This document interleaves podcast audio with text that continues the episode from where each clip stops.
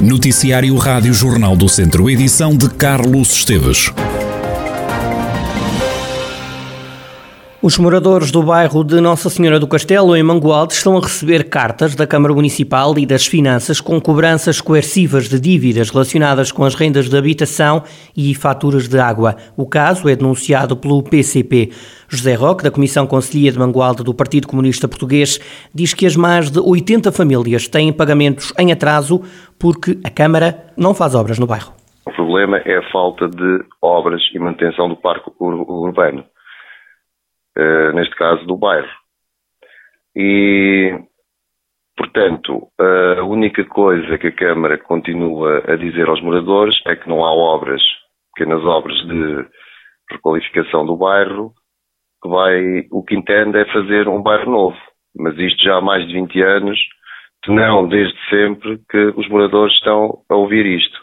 E agora, o que está a acontecer é que estão a receber essas notificações porque muitos deixaram de pagar rendas por falta de obras e estão a receber essas notificações por parte da autarquia para regularizarem esses pagamentos. Os comunistas apontam o dedo à autarquia e defendem que este caso só se resolve com o envolvimento dos habitantes. Existem outras formas de, de resolver esta questão, nomeadamente eh, a necessidade de envolver essas pessoas também nesse processo, uh, encontrando soluções que não sejam soluções uh, que passem por, uh, por cobranças coercivas, nem por utilizar o aparelho repressivo do Estado,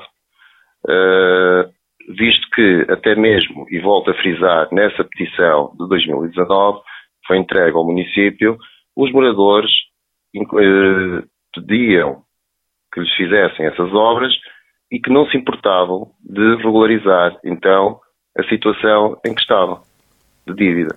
José Roque, da Comissão Conselhia de Mangualde do PCP, defende ainda a construção de um novo bairro. A Rádio Jornal do Centro, o Presidente da Câmara de Mangualde, Marco Almeida, explica que há muitos moradores com dívidas há muitos anos. Nós temos situações de muitos anos de dívidas para com o município. Houve esse protocolo que foi feito com a autoridade tributária no sentido de podermos resolver um problema que tem a ver com eh, falhas que existem entre o, entre, entre o cidadão e o, e o, e o município. Eh, são dinheiros públicos, são dinheiros que têm, têm que ser geridos com, com, com essa cautela, com essa sensibilidade, e por isso esta, este protocolo que foi feito com a autoridade tributária eh, vem no sentido de podermos dar resposta a um problema que tem muitos anos e que, eh, felizmente, eh, começa a resolver alguns problemas. O autarca revela ainda que o bairro Nossa Senhora do Castelo pode vir a sofrer uma intervenção no âmbito da estratégia local de habitação. Nós há relativamente pouco tempo assinámos a estratégia local de habitação, que tem eh, como objetivo preencher essa lacuna que, que foi detectada e que existe há vários anos no, no município de Mangual. Estamos a fazer esse, esse trabalho, pretendemos a curto prazo começar a dar resposta num dos bairros do, do, do município, refiro-me concretamente ao bairro, ao, ao, ao, bairro da Gândara, onde temos casas eh, que fazem parte do imobiliário da autarquia eh, e numa fase seguinte podermos sim dar resposta àquele que é também uma necessidade no bairro da Senhora do Castelo. É certo que temos eh, consciência, temos noção de que hoje, as respostas sociais que o município tem dado relativamente àquela que é a habitação social eh, não preenche aquilo que nós pretendemos no entanto, estamos a preparar esse caminho para no futuro podermos dar resposta a essas necessidades. Marco Almeida, o presidente da Câmara de Mangualde. O município de Nelas decidiu criar uma comissão de acompanhamento para observar e avaliar o funcionamento da nova estação de tratamento de águas residuais, a ETAR Nelas 3, que tem feito descargas poluentes na Ribeira de Travassos, em Beijós, no Conselho Vizinho de Carregal do Sal. A população local não esconde a revolta com a situação. O presidente da Câmara, Joaquim Amaral, explica o que é que se pretende com a criação desta comissão. Há um problema aqui que eh, se arrasta já, já há algum tempo e que nós queremos ver resolvido de vez.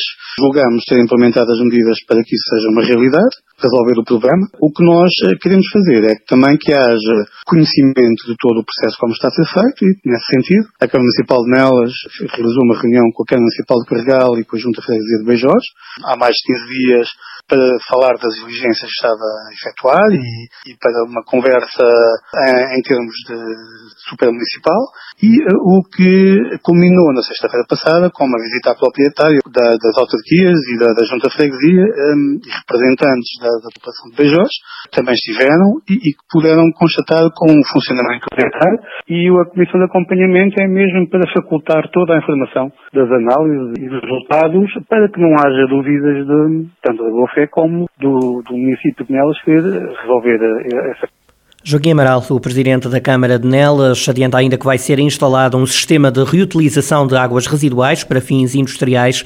Vai ser ainda criada uma charca de reserva de água para outras necessidades em caso de falta de água. Morreram duas pessoas nas últimas horas no centro hospitalar Tondela Viseu com Covid-19. Na unidade hospitalar estão internadas 37 pessoas, 35 estão em enfermaria e há dois internados nos cuidados intensivos. Nota ainda para sete altas que foram dadas e de cinco pessoas que entraram no hospital com Covid-19.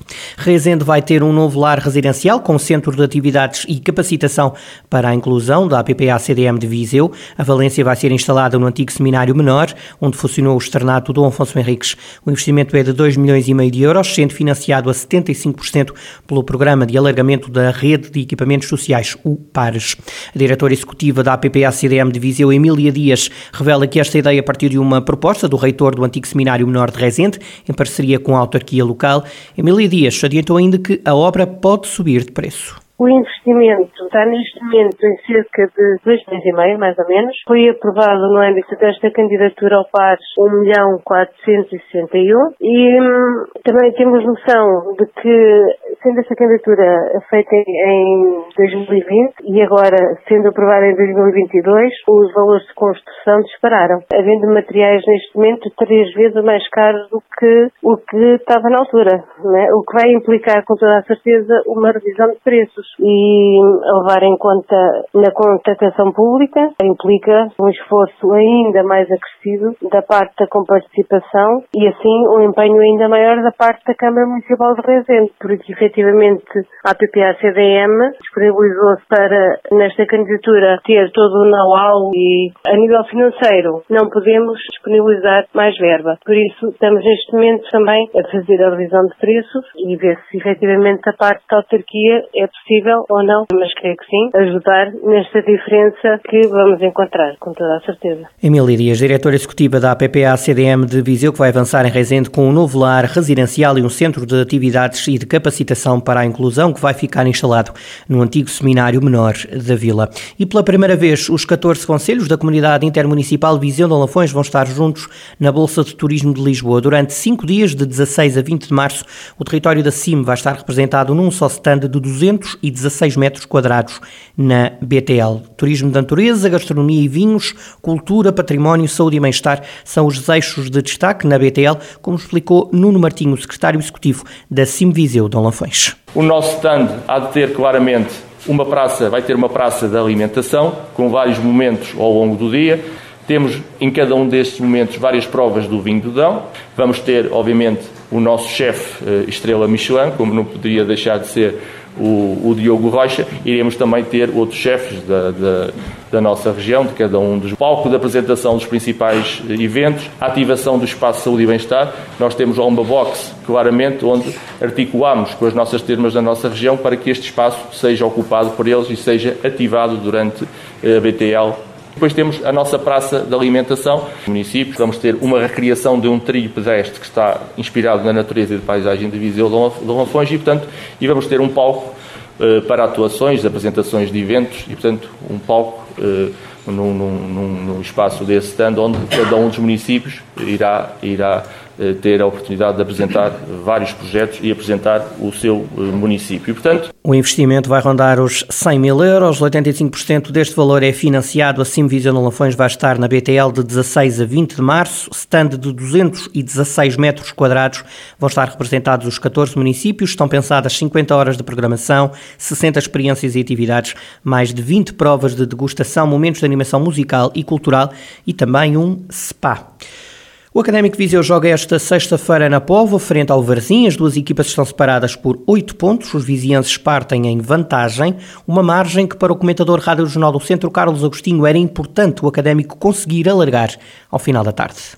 Hoje é um, é um, jogo extremamente importante. Eu penso que o Académico, ganhando, dará um passo claramente grande mas perdendo acaba por ficar no, numa luta e uma luta que nós sabemos que é uma luta que todos os clubes não querem estar, porque ao aproximar do final do campeonato eu não vou sequer tocar na, naquilo que as pessoas por norma gostam de, de referir. Há sempre jogos que as arbitragens condicionam, isso eu não vou por aí. Os mais competentes são sempre os que têm mais pontos. O comentador de desporto da Rádio Jornal do Centro perspectiva um jogo difícil para o Académico este final de tarde na Povo de Varzim. Carlos Agostinho espera que o clube viziense não esteja ansioso neste final de campeonato da Segunda Liga.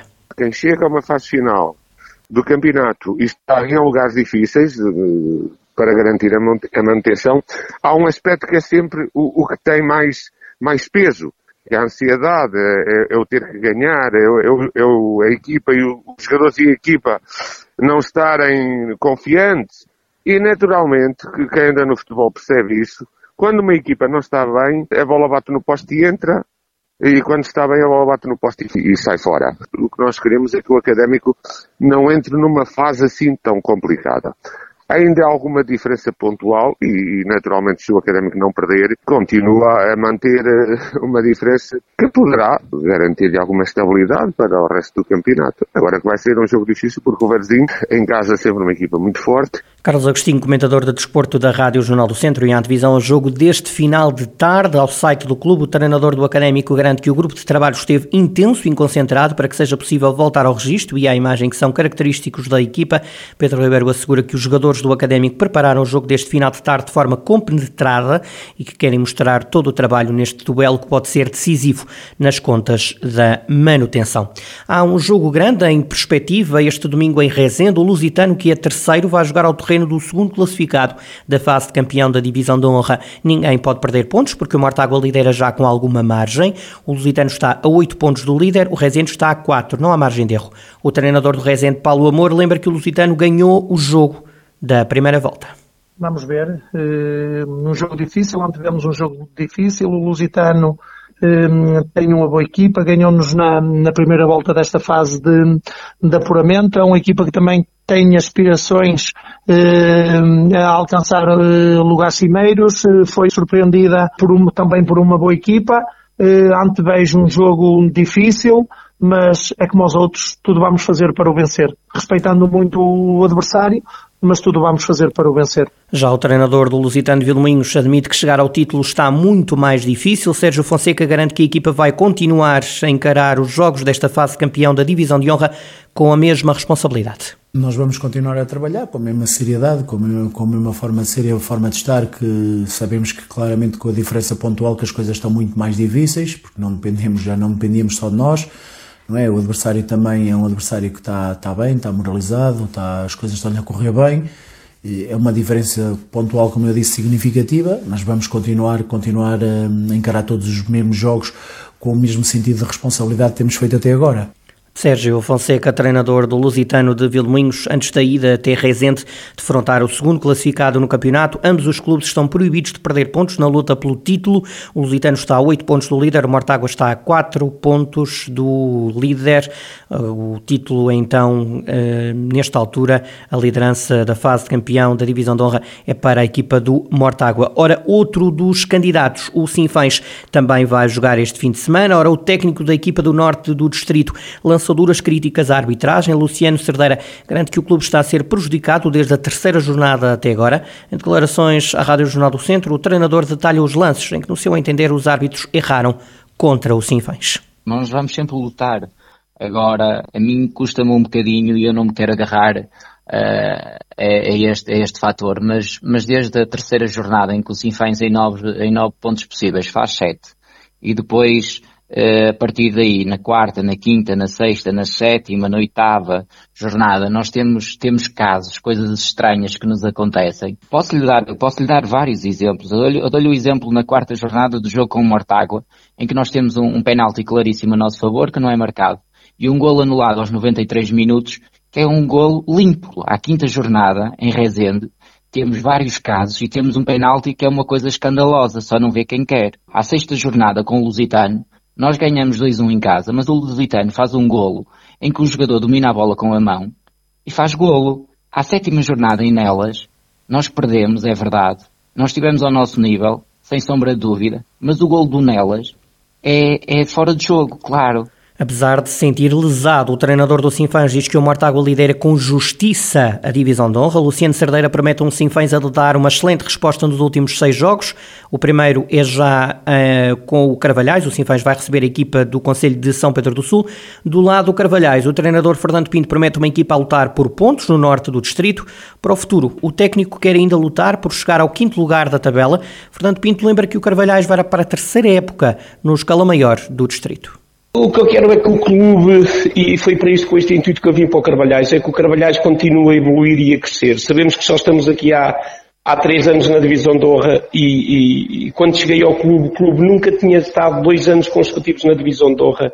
Felizmente nós vamos para o terceiro ano consecutivo. Isto tem sido um crescimento enorme para o clube e é isso que eu continuo a dizer. É desfrutar, a trabalhar, apesar do campeonato neste momento os nossos objetivos, e eu sou ambicioso, queria tentar ainda chegar ao quinto lugar, embora sabendo que é extremamente difícil, mas não vou desistir de lutar para tentar chegar ao quinto lugar, porque é uma ambição que eu tenho eh, e que introduzi ao grupo de trabalho, se for possível, ótimo.